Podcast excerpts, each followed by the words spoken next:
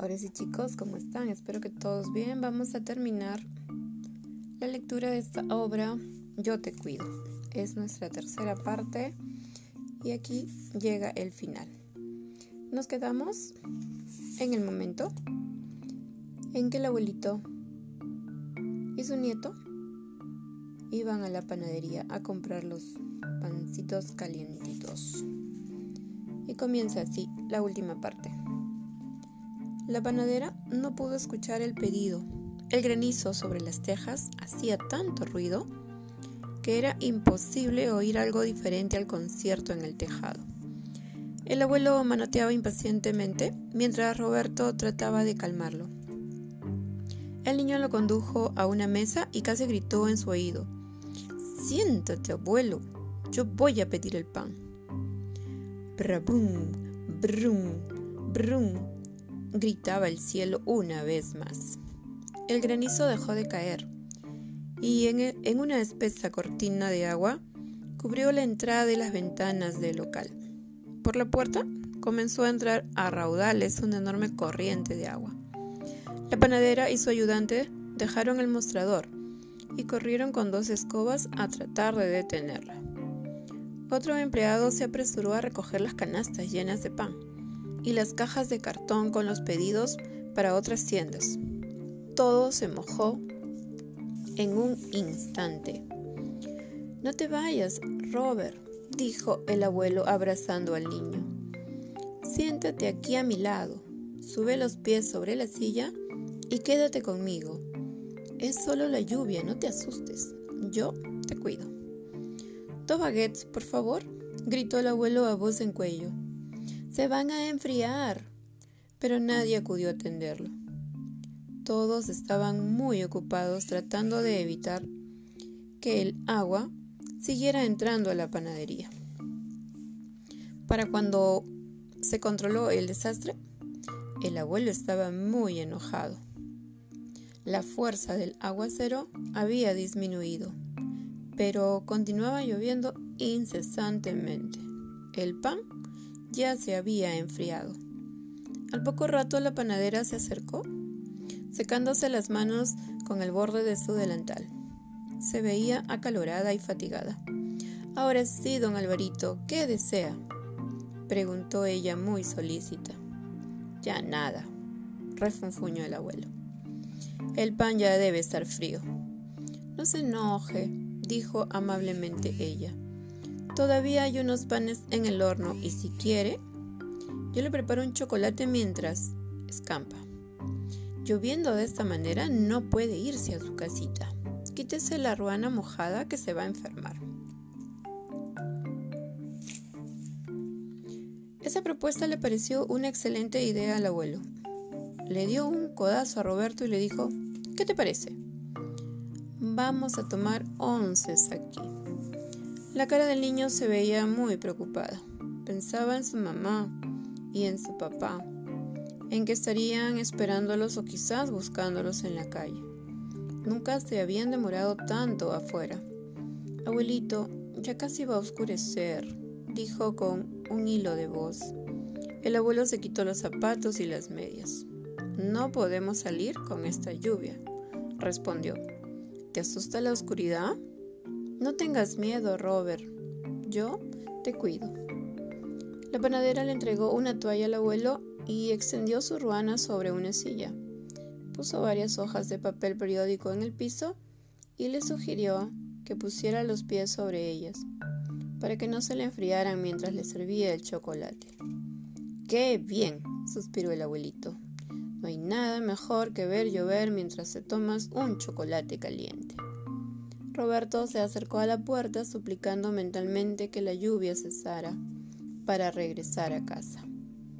Mi abuelito se va a enfermar, pensó.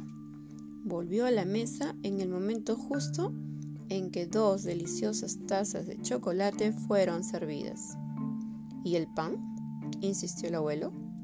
¿Sigue caliente?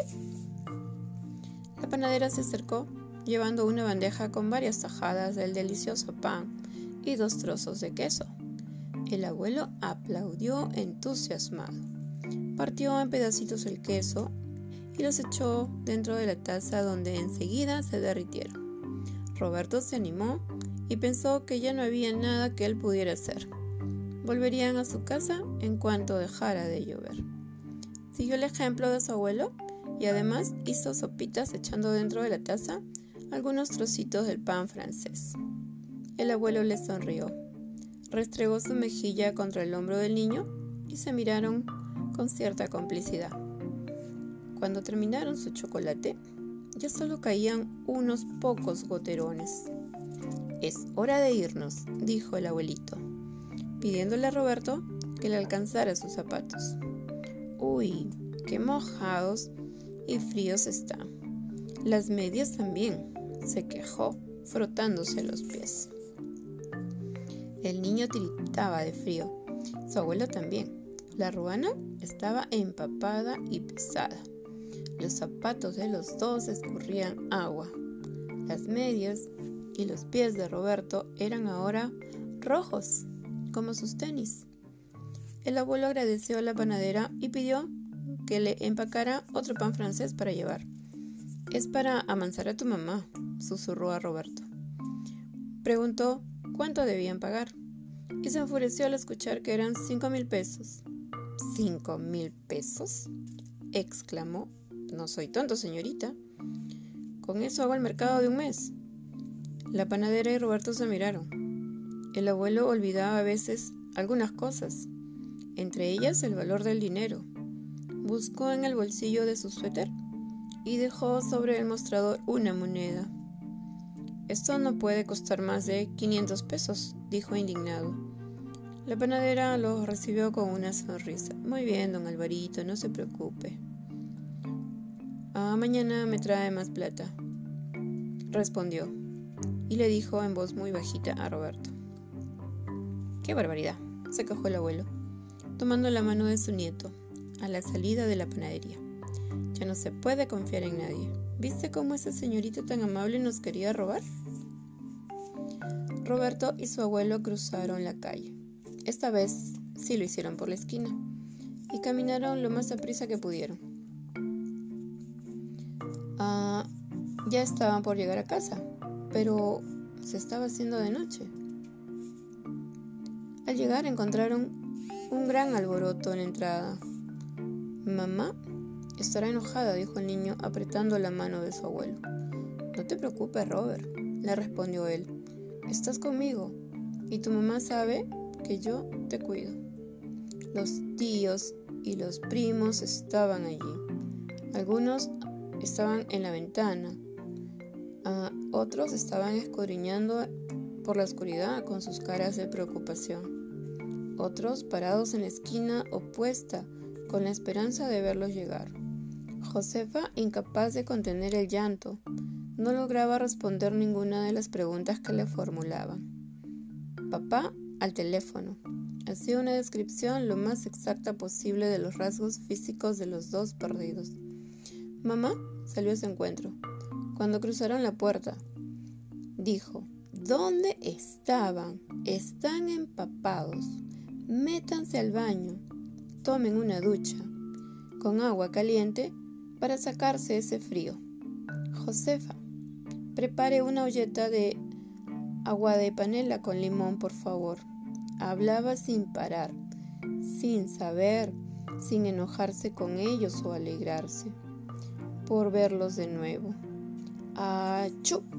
estornudó el abuelo. A la mañana siguiente, cuando Roberto despertó, el abuelo no se había levantado corrió a su alcoba y la encontró en penumbra. El abuelo seguía en su cama. Sobre la mesa de noche no cabía un frasco más. Jarabe para la tos, gotas para bajar la fiebre, una jarra con jugo de naranja, un termómetro de vidrio y una caja de pañuelos desechables. Roberto se quitó las pantuflas y se metió entre las cobijas junto a su abuelito acercó su mejilla a la de él y el corazón le dio un brinco dentro del pecho. Estaba caliente, se asustó. Rodeó el cuello de su abuelito con su brazo y recostó la cabeza en su hombro. El abuelo abrió los ojos y estiró una mano para acariciar la mejilla del niño. Es solo gripa, abuelito, dijo Roberto, apretándose contra él. No tengas miedo. Ahora yo te cuido. Y colorín colorado, esta obra ha terminado.